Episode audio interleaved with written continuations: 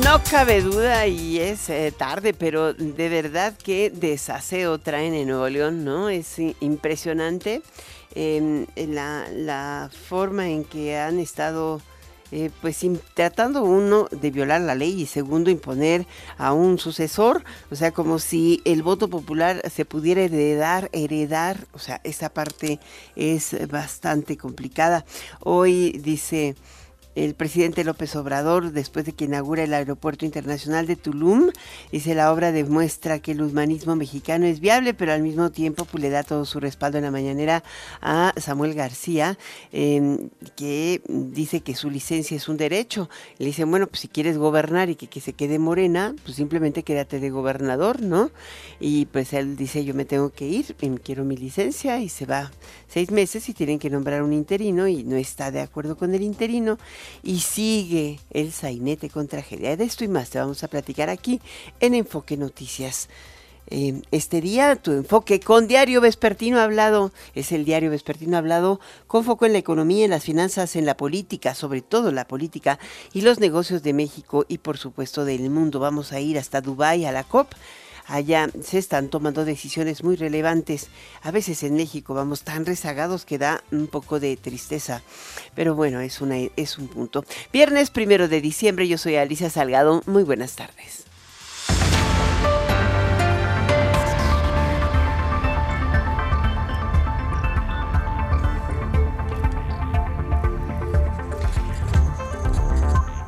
En fin, vámonos con los temas del día. Te comentaba que hoy, em, pues el, eh, el Tribunal Electoral del Poder Judicial de del Poder Judicial de la Federación pide información sobre la designación del interino en Nuevo León. Hoy el Congreso de Nuevo León eh, eh, designó a Luis Enrique Orozco como interino para eh, el tribunal dice para saber si hubo o no consenso. El tribunal dijo que tenían que alcanzar un consenso. Bueno, el tribunal quién es para decir si hay consenso o no. Claro que hay consenso, tienen mayoría y el y, la mayoría la da el consenso. En fin, hoy em, otorga nueva suspensión a Navarro que revoca designación. Es todo un tema. Javier Navarro que es el que estaba designado por Samuel García, le otorgan una suspensión eh, en favor de él. Eh, que supuestamente revoca la designación de, de eh, Luis Enrique Orozco dada o, o, tomada por el Congreso de Nuevo León. Así las cosas. ¿Quién gobierna Nuevo León? Nadie sabe, nadie supo la rebatinga de un poder de ese tamaño es, ¿no? Pero particularmente el no respeto a la ley. Yo creo que puede, puede decir el presidente que, que los conservadores quieren tomar la posición. Mira, la verdad es que él ha apoyado desde la llegada, desde que no pudo eh, Clara Luz entrar a gobernar, que era la candidata de Morena Nuevo León, y el tribunal se la rechazó. Desde ese momento, pues apoyaron la candidatura de, de Movimiento Ciudadano y de Samuel García. Evidentemente es una posición que ellos están contabilizando para sí. De hecho, en la, en la, en la lista que entregaba Samuel García como eh, posibles o propuestas al Congreso de Interinos estaba la de Clara Luz, la ex eh, candidata eh, de Morena al gobierno del Estado. Así es de que de eso y más tenemos mucho. Vamos contigo, Misael Dávila. Alicia, ¿qué tal? Como siempre, es un gusto saludarte desde Monterrey, Nuevo León, en donde las cosas solamente han incrementado en cuestión del drama que se está viviendo en esta pelea política entre el gobernador Samuel García y el Congreso Estatal. Y es que hoy el Congreso eh, pues recibió una suspensión otorgada por el Tribunal Superior de Justicia del Estado ante una controversia constitucional promovida por el legislativo en donde queda establecido que mientras Luis Enrique Orozco no asuma materialmente como gobernador interino, la licencia otorgada a Samuel García no aplicaría y esto es lo que está asegurando pues toda la Cámara de Diputados aquí en Nuevo León. Mientras tanto, eh, se otorgó una nueva suspensión al gobernador Samuel García a favor de que esta designación de Luis Enrique Orozco eh, no quede en manos del Congreso, sino que se determina que Javier Navarro, el secretario general de gobierno de Samuel, quede como encargado del despacho y además, pues bueno, eh, se haga una demanda a intervención de la Guardia Nacional para que esto así suceda. Es una situación pues bastante delicada la que estamos viviendo. Eh, hace unos minutos convocó el gobernador Samuel García a una junta de gabinete en donde se encuentra el gabinete principal, sus secretarios, por supuesto el secretario general de gobierno, quien asumiría la responsabilidad del gobierno según Samuel García. Sin embargo, pues el movimiento en el Congreso continúa dando de qué hablar y se encuentra prácticamente las fuerzas del orden público, la Policía Estatal resguardando el Palacio de Gobierno. Eh, sería hasta las 12 de este día, hasta las 12 de la noche, en que tendría que pues eh, retomar su licencia el gobernador Samuel García. Eh, sin embargo, pues bueno, como sabemos, está impedido hasta el momento por el Congreso Estatal de no asumir el interinato la propuesta de los mismos diputados. No sabemos quién va a ser el gobernador interino de Nuevo León y lo que presuntamente también podría pasar es que el Senado tomara eh, cargo de las funciones de esta eh, decisión. Finalmente el Senado sería quien aprobaría la designación del gobernador interino y esto ante un escenario en donde no se ponga de acuerdo el gobernador y el Congreso. Alicia, es la información que tenemos, seguimos muy al pendiente. Bueno, ya lo oíste. Luis Enrique Orozco Suárez fue designado por el Congreso de Nuevo León, el que tiene la facultad, de acuerdo con la Constitución local, como gobernador interino del Estado. Esto lo que es lo que dijo en los micrófonos de Enfoque Noticias sobre su nombramiento, que es legítimo. Escuche usted. Se reconoce la facultad soberana del Congreso de designar a un gobernador interino en los términos de una constitución que el propio gobernador promovió. Él promovió la reforma integral a la constitución que el Congreso aprobó a su propuesta, que él agradeció públicamente a los legisladores y que establece el procedimiento de sustitución en caso de ausencia.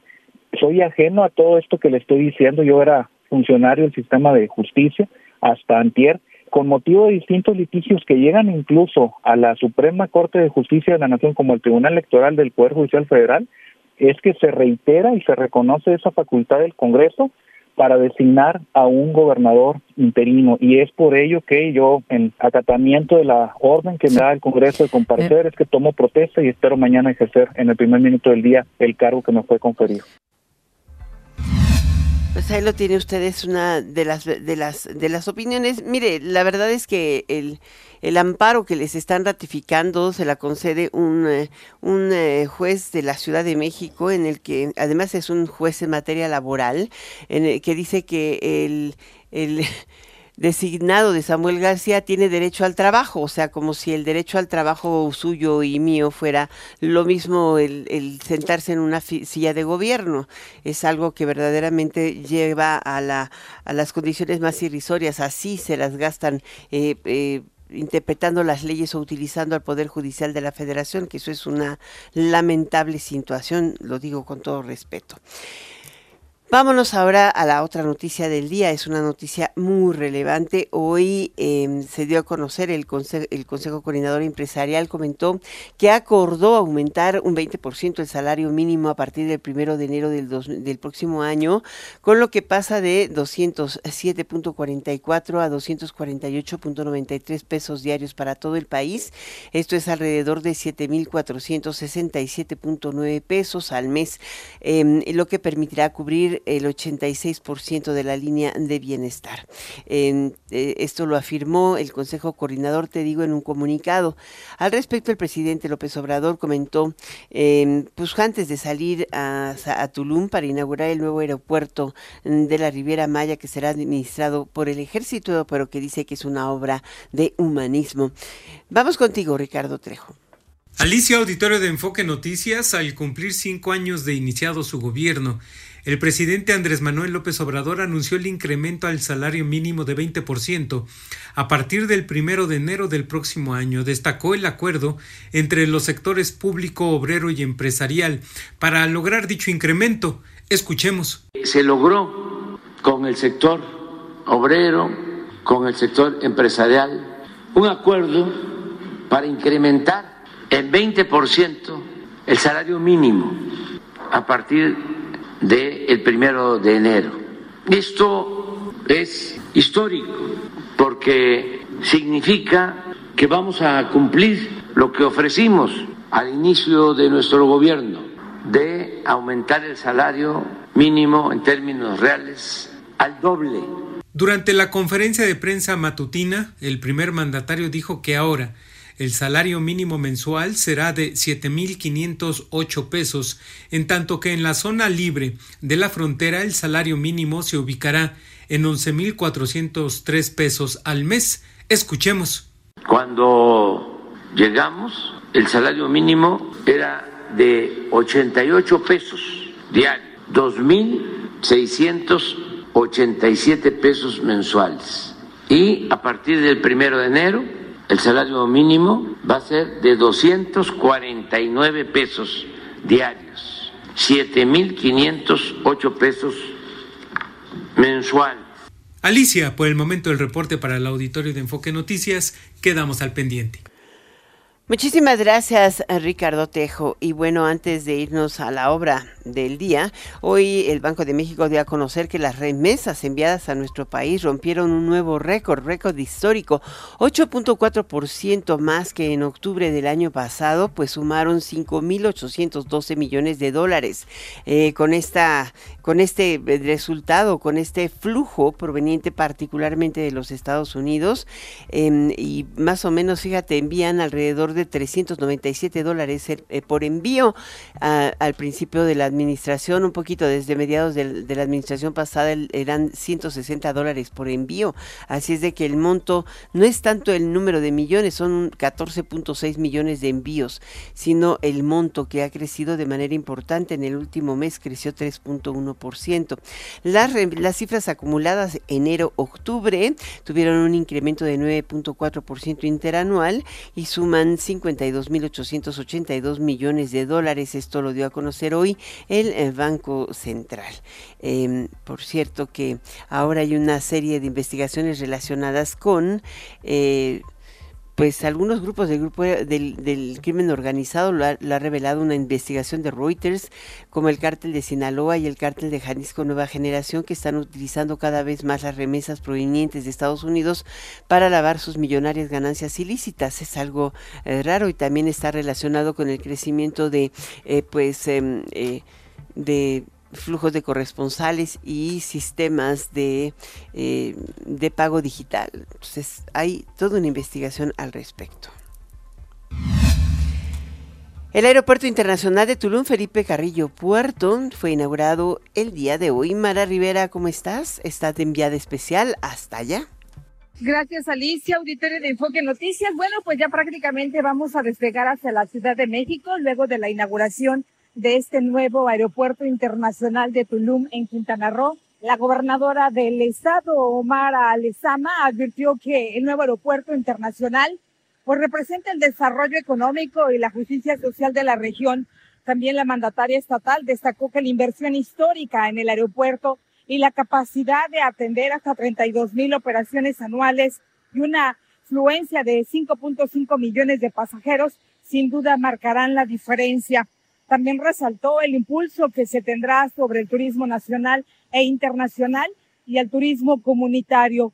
El futuro de la región, dijo la mandataria estatal, será aún más grandioso con la cuarta transformación. Escuchemos. De acuerdo con las primeras estimaciones en su fase inicial y como lo dijo nuestro amigo, el general Vallejo, que por fin creo hoy podrá dormir un rato, en su fase inicial el aeropuerto no lo puede dormir, porque si estamos en, nuestro querido Tren Maya, el aeropuerto de Tulum tendrá la capacidad de atender hasta 32 mil operaciones anuales y una afluencia de 5.5 millones de pasajeras y pasajeros. Ya están confirmadas las operaciones de las primeras aerolíneas internacionales, American Airlines, Delta, Spirit y United, además de las líneas aéreas nacionales, Aeroméxico, Viva Aerobús y Mexicana de Aviación. Por su parte, el presidente Andrés Manuel López Obrador resaltó no solamente esta obra, sino las que se están inaugurando en el prácticamente cierre ya de su sexenio. Y sin duda, dijo el presidente, hace una esperanza, un voto de confianza encarecido de que la cuarta transformación continúe. Y deseo con toda mi alma de que haya continuidad con cambio que continúe la transformación con cambio, porque no se debe aspirar al necesariato, a creernos indispensables, a apostar, ser jefes máximos, caudillos, hombres fuertes, caciques, no, ya se cumple un periodo. Hasta aquí el reporte que te tengo, Alicia. Muchísimas gracias por este reporte, Mara Rivera. Pues habló de lo que todo el mundo habla, ¿no? El maximato. Este periodo donde Maximino Ávila Camacho, pues, estuvo gobernando prácticamente, aunque tuvimos tres presidentes en el interinato o en, el, en ese periodo, pues finalmente él tenía tal control del Estado, de la, tenía un, hay un partido de Estado, esa es la historia del PRI o el surgimiento del PRI, que pues se termina con la llegada de Lázaro Cárdenas, pero no con ello se termina esta, este control y, también la presencia militar en el gobierno. Hoy por hoy, pues esto es lo que muchos críticos observan, ¿no? En fin, hay que, hay que poner atención. En el marco de la, de, la, de la, cumbre del clima de Dubái, la COP28, el secretario general de las Naciones Unidas, Antonio Guterres, Aseguró que no es demasiado tarde para limitar el calentamiento global y evitar el colapso planetario siempre y cuando actuemos ya y se acuerde la eliminación progresiva de todos los combustibles fósiles. Escuchemos. Tengo un mensaje para los líderes de las empresas de combustibles fósiles. No sigan apostando por un modelo de negocio obsoleto y lideren la transición a las energías renovables. No se equivoquen, el camino hacia la sostenibilidad climática es también el único camino viable hacia la sostenibilidad económica de sus empresas. Insto a los gobiernos a ayudar a la industria a tomar la decisión correcta, regulando, legislando, poniendo un precio justo al carbono poniendo fin a los subsidios a los combustibles fósiles y adoptando un impuesto a las ganancias extraordinarias.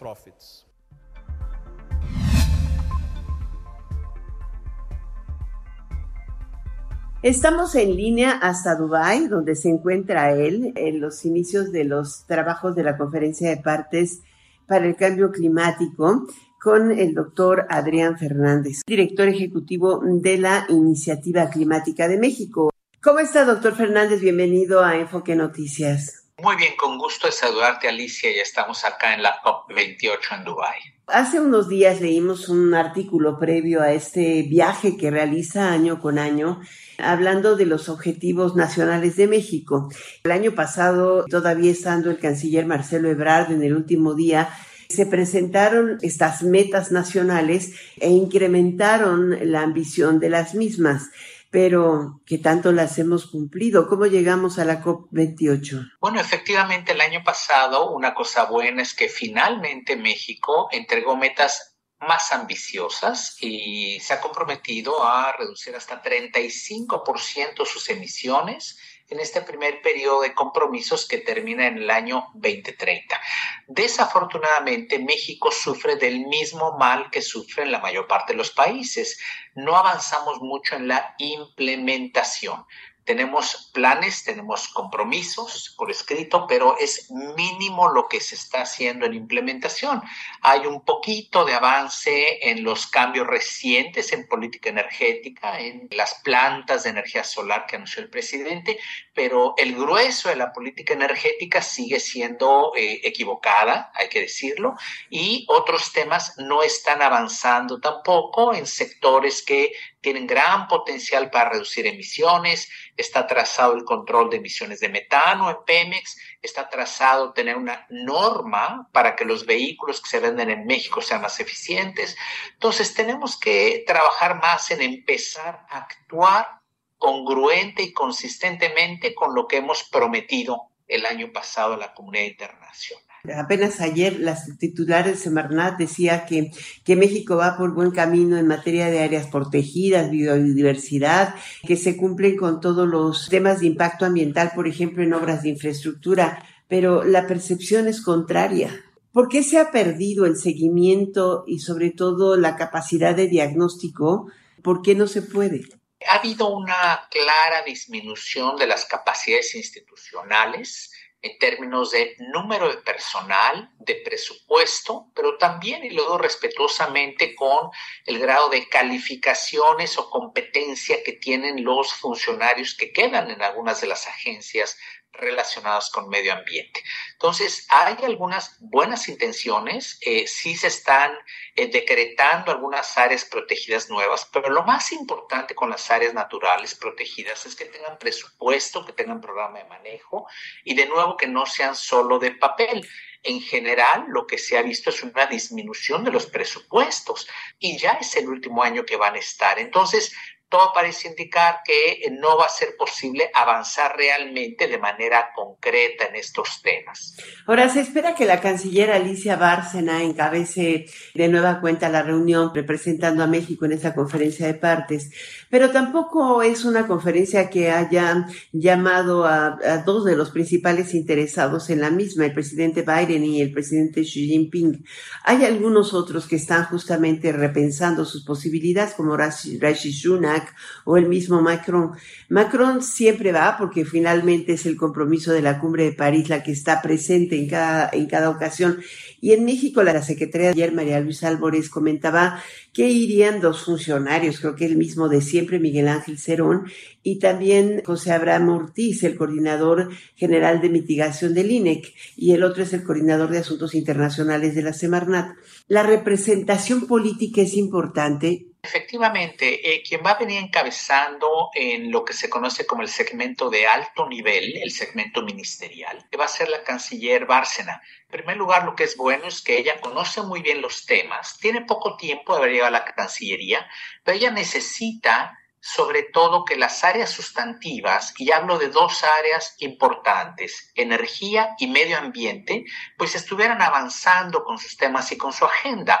Es limitado hasta dónde puede hacer la canciller dado que ya no es responsable por esas agendas sustantivas que no se están moviendo muy fácilmente. Como la de adaptación, o sea, la, adaptación al cambio climático es responsabilidad de Semarnat, ¿no? Exactamente, y como vimos en el caso de Acapulco y en otros casos que nos ha tocado ver, México tendría que redoblar esfuerzos justamente en sus planes de adaptación y en lo que se conoce como la resiliencia, en darle un fortalecimiento a las capacidades, a la infraestructura para prevenirse contra los desastres climáticos que cada vez son más frecuentes y más intensos. Ese es un gran tema, pero también decía yo el tema de la reducción de emisiones. Y como tú sabes, Alicia, el sector que tiene las oportunidades más costo efectivas es el de la generación de energía, porque está demostrado que las energías renovables, tú lo has discutido ampliamente,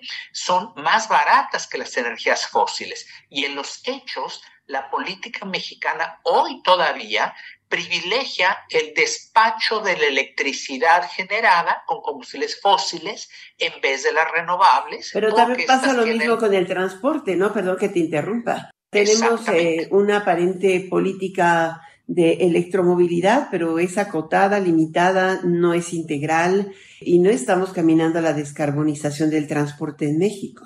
Sí, vamos demasiado lento y aquí un primer paso para la descarbonización. Antes de llegar a los autos eléctricos, eh, México se rezagó mucho. Desafortunadamente tenemos más de una década rezagados con vehículos que no son tan eficientes en promedio, los vehículos nuevos de México, como en otros países, porque aquí en México la industria automotriz tiene cooptado al regulador. La industria automotriz pone sus propias reglas. Entonces, en todos los sectores vamos muy lentos. Mira, otro de los sectores... Pero ¿cómo va a poner sus propias reglas si tienes dos millones de autos chocolate y regularizándolos? O sea, realmente no tenemos... son los contrastes. Ni siquiera política de desplazamiento de vehículos viejos. Tienes mucha razón. Fíjate los contrastes. Qué bueno que mencionas esto. Por un lado, con la Secretaría de Economía, pues apoya a la industria automotriz y la Secretaría de Economía ha sido, pues no que sí cómplice, pero sí aliado para que no avancen las reglas y las normas aplicables a vehículos nuevos. Y eso está mal. Por otro lado, el gobierno ha tenido una política muy, muy desafortunada admitiendo más y más autochocolates y eso es un daño tremendo a la industria automotriz y si algo contamina más que un auto que no sea con las mejores normas del mundo, pues es un auto chocolate. Sabes que ya no tiene ni siquiera convertidor catalítico, esos cientos de miles de autos. Son las carcachas, contamina cada uno de ellos como 100 vehículos nuevos. Estamos en el peor de los dos mundos, Alicia. No me quiero ir antes de preguntarte de dos elementos más de esta COP, que es el de daños y, al medio ambiente y recuperación de la biomasa. Después de Otis, creo que estamos viendo eh, una circunstancia muy grave en materia de estrés hídrico, de aumento de temperaturas, de impacto de las temperaturas. El tema del sargazo no se resuelve cómo lograr insertar a México, al menos la sociedad civil o lo que sea, en este tema. Mira, hoy arrancó la COP28 con un eh, tono y unas cuestiones bastante positivas. Digo, va empezando y es un primer tema, pero se constituyó, se formalizó el fondo para pérdidas y daños. Recuerdas que esto era algo muy contencioso. Finalmente se aceptó en la última COP y ya hoy se estableció formalmente el fondo. Hay que hacer dos cosas más. Hay que nutrirlo con recursos y mañana escucharemos a jefes de Estado seguramente haciendo anuncios importantes. Ojalá que mañana se junte por ahí un recurso ya importante para este nuevo fondo de pérdidas y daños. Y segundo, una vez que haya el recurso, que no lo dejen por ahí guardado en burocracia, sino que fluya hacia los países que más necesitan protegerse de los impactos del cambio climático. Mañana se va a empezar a discutir también el tema de la agricultura y el cambio climático. Tenemos que cambiar las formas de producción de alimento para que baje significativamente la huella de carbono mientras continuamos eh, produciendo los alimentos que necesitamos. Y otro tema finalmente de mañana, Alicia, es que más de 200 alcaldes y gobernadores de todo el mundo se van a reunir y van a tener sesiones. Yo creo que va a haber anuncios muy interesantes de algunos líderes mundiales en el campo de los gobiernos subnacionales. Habrá que estar atento a estos anuncios del día de mañana, eh, pero hay temas muy profundos, estructurales, que va a ser complicado avanzar, como la declaratoria que se ha venido postergando de que se acepte que los combustibles fósiles deben de desaparecer. En fin, eh, eh, te estaré informando, Alicia, este, si tú me lo permites. Pues eres mi reportera estrella hasta Dubái, doctor Fernández. Muchísimas gracias por estar con nosotros, como siempre, atender a nuestro llamado. Sabemos esta diferencia horaria de 10 horas. Gracias por conversar con Enfoque Noticias. Siempre un gusto, Alicia, estar con ustedes. Hasta pronto. Hoy rindió protesta como gobernador de Coahuila ante el Congreso del Estado, Manolo Jiménez Salinas. Él dijo que va a tener un gobierno de hechos y resultados contundentes, así como el eh, más ciudadano de la historia. Eh, es, importante que es el único, son dos priistas, ¿no? Los que gobiernan en, eh, estados de, la República Mexicana. Solamente dos estados ha conservado el PRI después de un largo proceso de pérdidas. Es el caso de Coahuila y también el caso de Durango. Vámonos a un corte, regresamos enseguida. Enfoque Noticias con Alicia Salgado por Stereo 100, 100.1 de FM y 1000 AM. Continuamos. ¿Sabías que la Ciudad de México cuenta con una fiscalía especializada para la atención de delitos electorales? La FEPADE es la autoridad encargada de procurar justicia en materia penal electoral. Previene, investiga y persigue delitos electorales. Si eres víctima o testigo de un delito, denuncia al 800-133-7233, www.denunciadigital.cdmx.gov.mx o en cualquier agencia del Ministerio Público. Fiscalía especializada para la atención de delitos electorales de la Ciudad de México. Denunciar es prevenir. Somos dignidad. Yo soy mis propias ideas. Tú eres tu identidad. Él es su autonomía. Ella es su voz. Nosotros somos un ambiente sano. Ustedes son su bienestar. Ellas son su acceso a la seguridad social. Porque somos nuestras libertades. Somos derechos vivos. Todas, todos y todes. Somos la Constitución. La Corte contigo. Cuando quieres algo tienes que trabajar, involucrarte y participar. En el 2024 hay elecciones en México y nos toca ser parte de las decisiones de nuestro futuro. Por eso, debes asegurarte de que tu INE esté vigente para identificarte y votar. Si tu INE vence durante el 2023, haz tu cita, acude a tu módulo y solicita una renovación. Tienes hasta el 22 de enero para hacerlo. En estas elecciones, con mi INE participo. INE. Ya sabes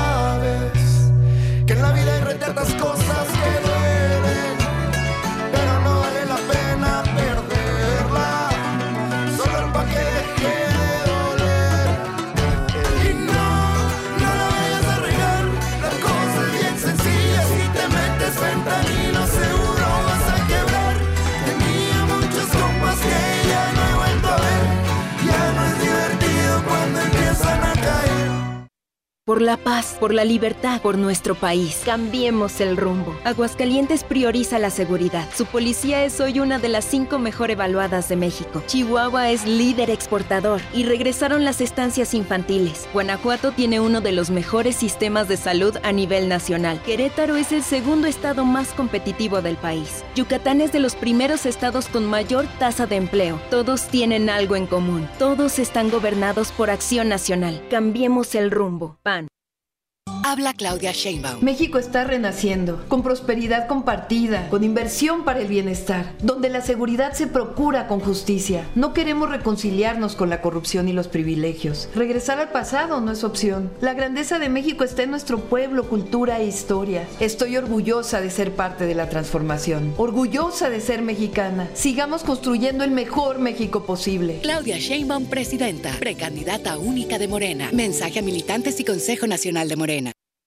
Chilango Con Salomón, seguro. Salomón, Chertorivsky. El movimiento por la ciudad. Salomón o Chertorivsky, como me quieras llamar. Aquí está el futuro. Seguro. Mensaje dirigido a militantes y simpatizantes de Movimiento Ciudadano. Precandidato único a la jefatura de gobierno de la Ciudad de México. Movimiento Ciudadano. Ahí viene la cuarta transformación, con este ritmo que está sabrosón, unidos en una revolución que mi México lindo merece hoy. Ay, a la izquierda como el corazón. PT, PT es la cuarta ley. PT, PT es la cuarta ley. PT es la cuarta transformación porque México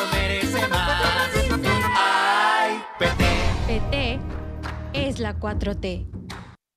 Está usted escuchando Enfoque Noticias por Stereo 100, 100.1 de FM y 1000 AM. Regresamos con Alicia Salgado.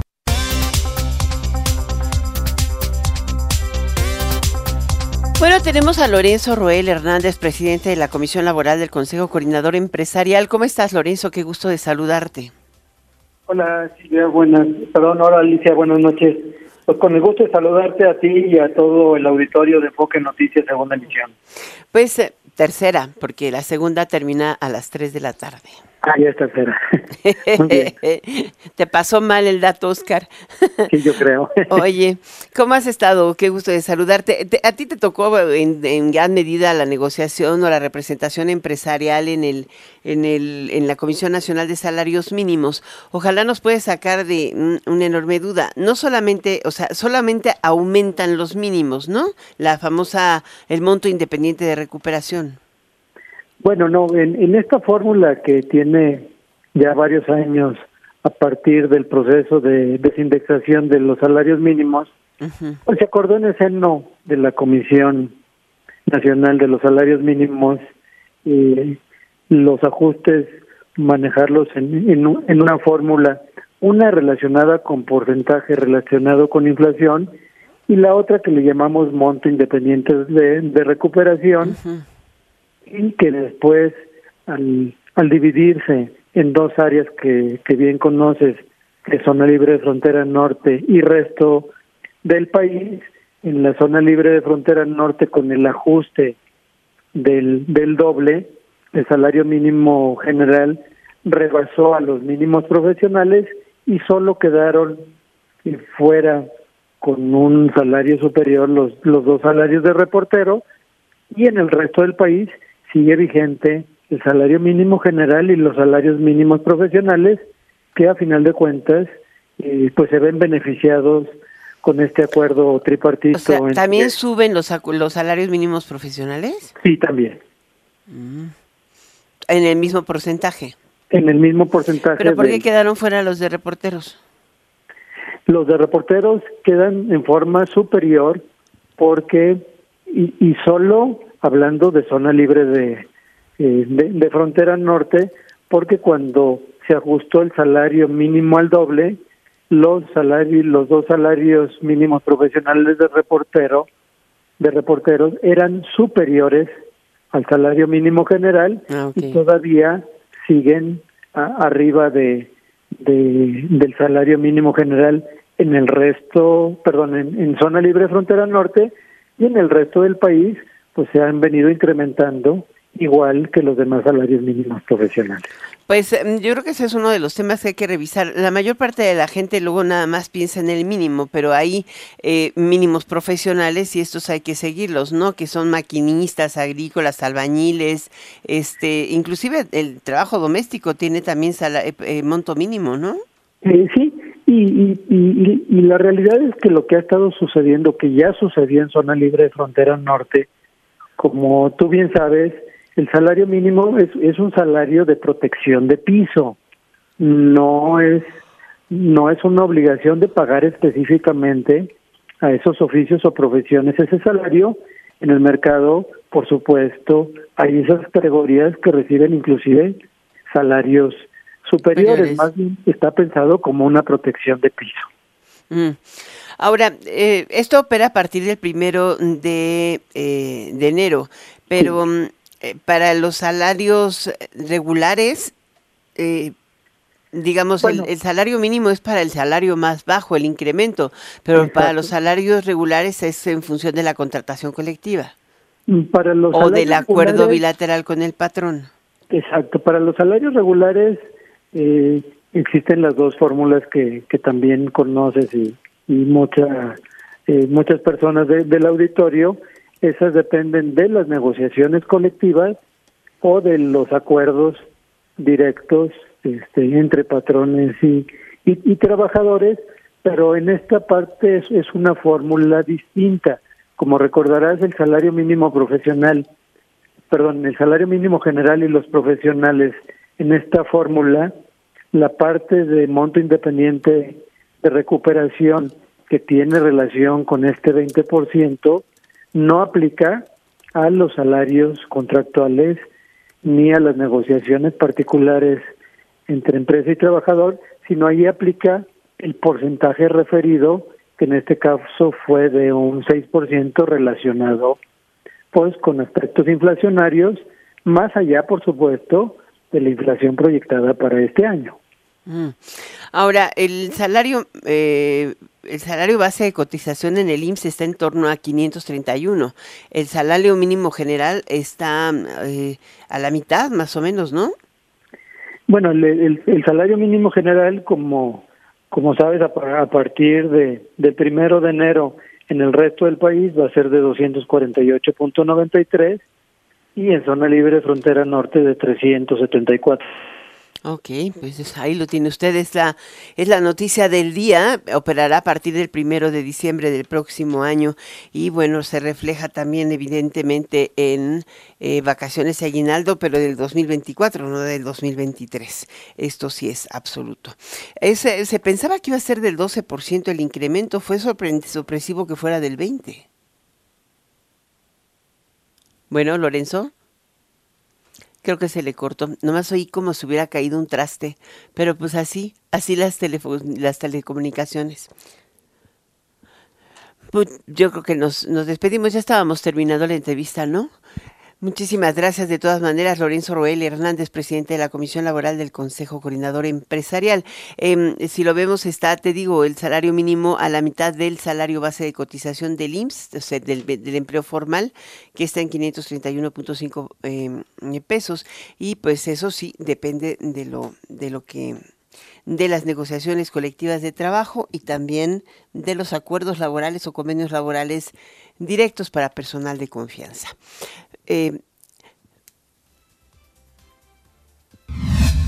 Luego de que el Senado, mm, en el Senado no se alcanzaran acuerdos sobre la primera propuesta, el presidente López Obrador envió una segunda terna para ocupar la vacante que dejó Arturo Saldívar en la Suprema Corte de Justicia. Incluye nuevamente los perfiles de Lenia Batres y Berta María Alcalde, pero se sustituye al de la eh, consejera jurídica y hoy entra Erendira Cruz Villegas.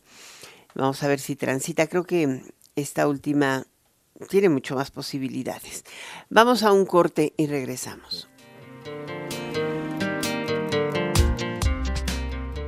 Está usted escuchando Enfoque Noticias por Stereo 100, 100.1 de FM y 1000 AM. Regresamos con Alicia Salgado.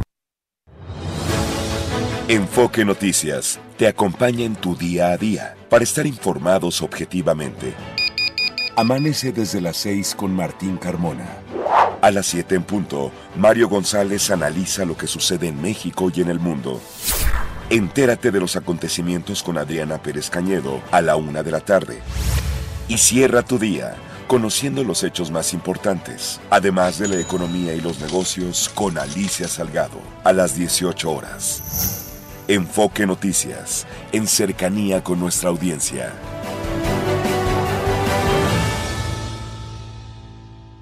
Avanza la construcción de la carretera que conecta Oaxaca con la costa. Esta autopista representa un, boom, un crecimiento muy grande en el estado de Oaxaca, en comercio, en turismo, trae un gran auge para Oaxaca. Es una alegría muy grande que se les pueda dar la oportunidad a los oaxaqueños, que se puedan desarrollar estando en su tierra y para hacer un bien para todos. Todos están defendiendo algo que tiene un valor muy grande tanto para sus familias como para el pueblo de México. Banobras construye. Banobras 90 años. Gobierno de México. Las noticias también en nuestro portal Visita enfoquenoticias.com.mx. Encontrarás la información al momento, entrevistas, finanzas, deportes, metropolitano, lo más destacado con un solo clic. Enfoque Noticias, en cercanía con nuestra audiencia.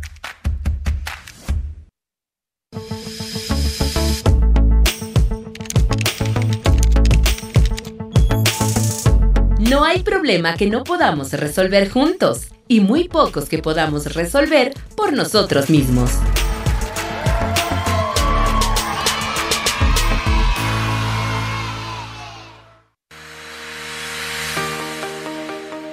Escuche Enfoque Noticias con Alicia Salgado en transmisión especial este martes 5 de diciembre desde el Centro Global de Tecnología y Negocios, el nuevo campus de Ford de México uno de los mayores centros de ingeniería en Latinoamérica, ubicado en Aucalpan de Juárez, en el Estado de México, a través de Stereo 100, 100.1 de FM, Radio 1000 AM, en enfoquenoticias.com.mx y en todas nuestras redes sociales.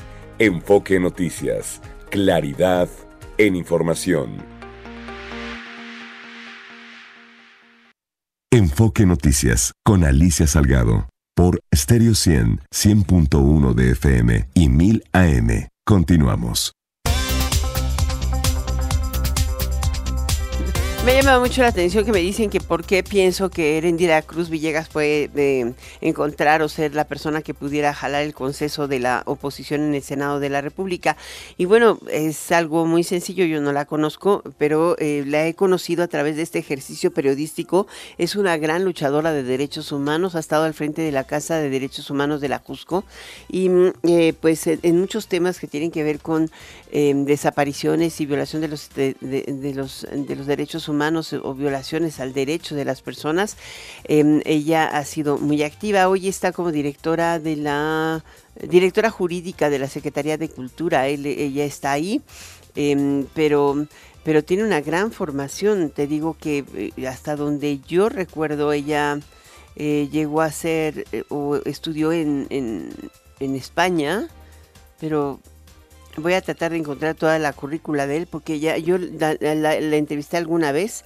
Em, eh, este, estudió ciencias de la comunicación también, tiene una capacidad de, locución muy, muy buena y eh, estudió en Castilla-La Mancha, en España, eh, justamente em, el tema de desplazamiento interno en, San Remo y derechos humanos en Castilla-La Mancha y también en, en, México ha estudiado muchísimo, es, es maestra en educación y también maestra digo, licenciada en Derecho y licenciada en Ciencias de la Comunicación.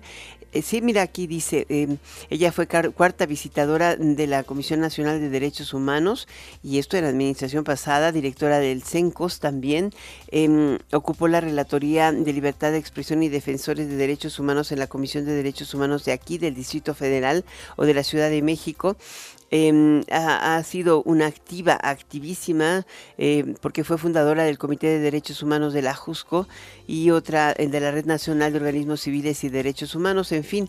Ahora, la verdad es que la Constitución dice, o eh, se dice que em, lo que eh, para ser ministro de la Suprema Corte de Justicia de la Nación es necesario ser ciudadano por em, nacimiento mexicano de cuando menos 35 años de edad y 10 años de ejercicio profesional y em, eh, ser abogado, 10 eh, eh, años de ejercicio como abogado, gozar de buena reputación, haber residido en el país por lo menos dos años antes de la designación, en fin, y creo que pues esta, esta parte es importante. Algunos son, son pecata minuta, quisieran ver los jueces, digamos, para llegar al presidente, a, ser ministros de la Suprema Corte de Justicia, porque sí es una profesión muy fuerte y muy, muy eh, ¿qué podríamos decir? Complicada, ¿no? Competida eh, en términos de competitividad profesional.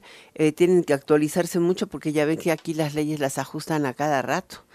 Em, y ese, ese poseer el día de la designación una antigüedad mínima de 10 años ha sido uno de los temas más cuestionados en el debate de la primera terna. Entonces, eso podría inhibir tal vez el criterio para algunos de, eh, que ella sea eh, la que pudiera llegar a la Suprema Corte.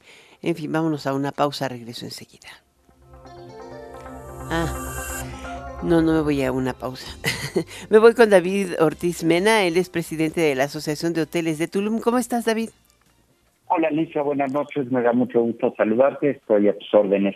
Pues oh, hablemos primero del hecho del día, ¿no? El Aeropuerto Internacional de Tulum es una buena noticia, supongo que para todos los hoteleros. Por supuesto, eh, es un importante proyecto de infraestructura, eh, hoy eh, su puesta en marcha, a partir de hoy empiezan frecuencias diarias nacionales bueno, pues con mucho interés de aerolíneas internacionales, ya anunciadas por lo menos 10 rutas internacionales que habrán de sumarse a partir de finales de marzo y eh, mediados finales de mayo, eh, teniendo entre ellas hubs muy importantes como lo es, por ejemplo, Houston, eh, Atlanta, Los Ángeles, otras rutas nacionales, pero también muy interesantes, por ejemplo, Tijuana, que a través del el cruce fronterizo Cross Border Express seguramente habrá de potenciar el mercado del sur de California. Y en fin, eh, muy bienvenido esto para el destino, seguramente habrá de potenciar el crecimiento ya importante que tiene Tulum. Ahora, ese, eh, em, digo, hoy transitar del aeropuerto de Cancún a Tulum te lleva tres horas o dos horas y media, una, depende del tránsito, claro está, pero también el costo. Creo que eh, sí podría aumentar el flujo hacia la parte sur del estado, desde Tulum hasta el sur. Pero ojo, tenemos un problema de movilidad muy importante en, en, en Tulum y para realmente potenciar este aeropuerto, que este aeropuerto realmente sea una alternativa viable para quienes visitan eh, no solo Tulum, sino esa zona de la Riviera Maya, tenemos que mejorar la, la vialidad. Hoy en día pues, es necesario pasar por la avenida principal, la avenida Tulum, que es la avenida del centro de la ciudad, para llegar al aeropuerto. Y esto ocasiona que de muchos de los centros de hospedaje pues eh, el, tiempo sea prácticamente similar a lo que tarda uno en llegar en Cancún. No hacíamos algunas pruebas el día de ayer y veíamos como a lo mejor de algunos de los centros de hospedaje al aeropuerto internacional de Tulum en Felipe Carrillo Puerto son una hora, una hora cinco minutos y al de Cancún pues son una hora y diez, ¿no? Entonces hay mucho que hacer por mejorar la eh, movilidad en Tulum y particularmente con eh, accesos o libramientos hacia el aeropuerto. O sea, no puede ser, haces una hora del aeropuerto de Tulum a la ciudad de Tulum. A algunos de los centros de hospedaje. Ah. Recordemos que los centros de hospedaje, la gran mayoría de los números eh, están en la Riviera, ¿no?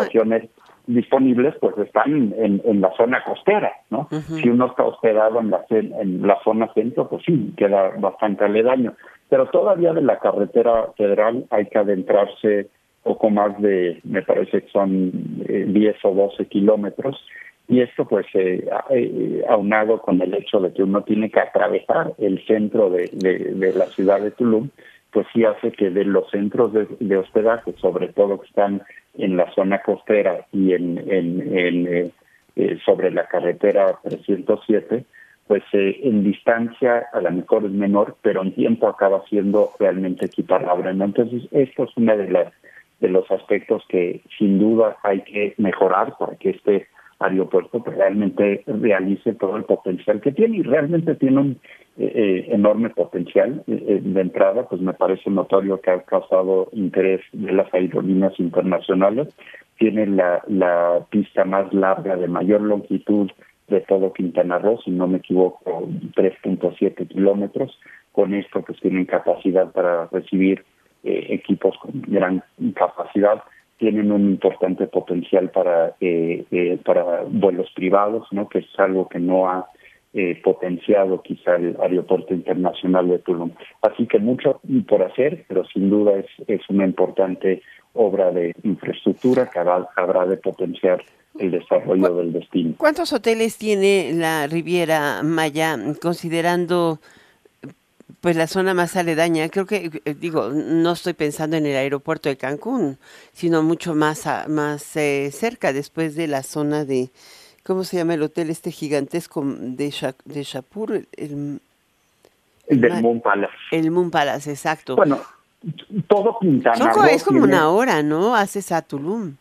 Exactamente, del, del Moon Palace a Tulum sería una hora o poco más de una hora eh, Tulum eh, tiene hoy 11.000 habitaciones disponibles, 11.000 habitaciones eh, hoteleras. Digo, no están en la quinta, pero todo el mundo va a la quinta. Bueno, la quinta está en Playa, del, Playa Carmen, del Carmen, pero ahí pues, Tulum está a un ladito de playa. Correcto, y hay que verlo así, ¿no? Esto debe de ser un, aeropuerto regional, no solo para quienes están hospedados en Tulum, sino también puede ser opción para quienes están en una parte de la Riviera Maya, la Riviera Maya tiene más de 47 mil habitaciones hoteleras. Eh, por cierto, un número pues, ya muy importante de departamentos eh, en plataformas vacacionales. Eh, y, bueno, pues sí, para, para que sea una opción verdadera para los visitantes, debemos de mejorar la, la, la conectividad hacia el aeropuerto. ¿Y mm, hay algún planteamiento del municipio? No todavía, eh, por supuesto se tiene eh, eh, se tiene conciencia de la necesidad de mejorar la, la, movilidad en todo el municipio. Recordemos que Tulum pues, es un destino que nació con poca planeación, que ha crecido a un ritmo mucho más acelerado al que se le ha podido dar una adecuada sustentabilidad y crecimiento y bueno, pues el, el aeropuerto habrá de exasperar este crecimiento, ¿no? todavía no, no hay un proyecto eh, eh, planteado que yo sepa, pero seguramente tendrá que ser así. Me parece que es una importantísima obra de infraestructura. Además de ello, pues vienen las otras obras, tales como el Parque El Jaguar y Tren Maya, que, finalmente obligan a mejorar la movilidad en el municipio. Pues muchísimas gracias, gracias por estar con nosotros, David Ortiz Mena, presidente de la Asociación de Hoteles de Tulum. Eh, le falta conectividad algo, sabemos con estas obras de infraestructura, ¿no? Están hechas, están bonitas, están prácticas, están bien, son eficientes, pero no las conectan. ¿Qué pero hoy tiene vuelos, ¿no? Hoy ya vimos vuelos a aterrizar, ya hay eh, vuelos a la venta, frecuencias internacionales, mucho que mejorar, pero definitivamente sí creo que se vuelve una opción atractiva para los visitantes. Y por cierto, ha causado muchísimo interés, no solo de quienes van a Tulum, pero como lo habías mencionado, de quienes van incluso a Riviera Maya. Muy bien, muchísimas gracias. Hasta pronto. Muchas gracias. Hasta luego. Hasta pronto. Bueno, vámonos a una pequeña pausa. Regreso enseguida que ya está con nosotros Pilar Mere. Enfoque Noticias con Alicia Salgado por Stereo 100, 100.1 de FM y 1000 AM. Continuamos. Faltan 24 días para Navidad. Es amor lo que llena cada tiempo de Navidad, con todos nuestros anhelos. Por eso asegúrate que tu corazón esté en casa, cuando el amor esté en tu puerta.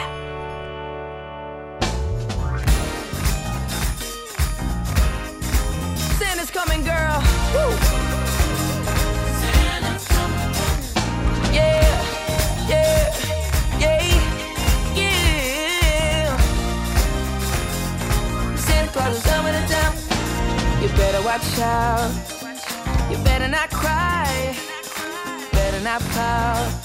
I'm telling you why. Santa Claus is coming to town. Así suena la Navidad en Estéreo 100. Disfruta de la mejor música navideña. Felices fiestas. Vinos y Gourmet con Pilar Meré en Enfoque Noticias.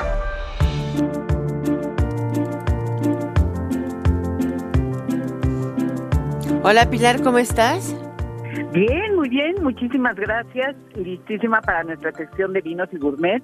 Y para concluir el tema de los vinos espumosos que ya estamos en tiempo de brindar, ya inició diciembre Sí. prácticamente. Empezamos hace una semana, ¿no? Los sí los no del champán y los vinos espumosos. Exactamente, ya tocamos el tema de las copas, cómo descorchar la temperatura, cómo conservarla, etcétera. Y creo que para cerrar el tema lo que debemos decir son dos cosas. Hay evidentemente champán y hay vinos espumosos que no pueden recibir el nombre por denominación de origen, pero para poder distinguir la calidad de un vino hay que reconocer que hay dos procesos de elaboración, el tradicional o champañero, que es el más exclusivo, fino, etcétera, porque la segunda fermentación se hace en botella y con ello logramos tener esta presencia de burbujas de carbónico. En el caso del método Charmat, que sería muy, para darles una referencia del Prosecco, se hace esta segunda fermentación en tanque, lo que equivale efectivamente a poder hacer más vol- volumen pero menos calidad. Y en copa esto lo distinguimos porque normalmente de un método tradicional la burbuja es mucho más fina, emerge del centro, del centro del final de la copa hacia arriba formando rosarios, creando una corona, es decir, a estos rosarios también les llamamos perlado, y esto te va desde la vista a establecer si tienes un método charmat o método tradicional o champañero, que evidentemente se habla de calidad. Pero decíamos, cerrábamos también la, la sección muy rápidamente, que si nos queda de este vino espumoso, ¿qué podemos hacer? Y yo te comentaba que hay un uso cosmético que puede servir como tonificante a la piel y también para incluso emparejar el tono de la piel. Obviamente esto es muy fácil, haciéndolo, poniéndolo en un algodón y pasándolo por el rostro. Para cocinar también lo podemos utilizar como un aderezo de ensaladas, preparando algún platillo con este vino o alguna salsa. Pero también podemos, te había dicho yo, abrillantar zapatos, porque la espuma de estos vinos permite o provoca que nuestros zapatos de piel brillen un poco más de lo natural. Obviamente si sobra un poco de vino, ya dijimos que no hay que poner el corcho original porque no lo van a poder meter, sino estos especiales que guardan la presión. Y un último comentario. Recuerden que en el caso de los vinos espumosos y también dependiendo de la denominación de origen, se clasifican por grado de, dul- de dulzor, es decir, por eh, puede ser un extra brut, puede ser un brut, etcétera, que te va hablando de cantidad de azúcar presente. Hay entonces los que son totalmente secos, es decir, que no tienen una presencia importante de azúcar en paladar, y estos son ideales para aperitivo o acompañar platos. Y luego nos vamos al otro extremo de los que tienen más azúcar, que podría ser un, un imperial, por ejemplo, y en este caso son vinos ideales para el postre o para aquellos paladares que no les gustan los vinos demasiado secos. Sin embargo, si tienen uno de estos Muy vinos bien. que tiene azúcar residual, por favor no los pongan como aperitivo porque inhiben el hambre. Ay, no, entonces da, consejito, nada de usar los residuales. Muchísimas gracias. Muchísimas gracias, Pilar. Meré. Nos vemos dentro de ocho días aquí en el estudio. Desde luego, hasta luego, buen fin de semana. Buen fin de semana, disfrútalo. Y yo con ello me despido también de ustedes. Los dejo en compañía de Daniela Inurreta en Golden Hits por Stereo 100 y Radio 1000. Soy Alisa Salgado. Muy, muy buenas noches.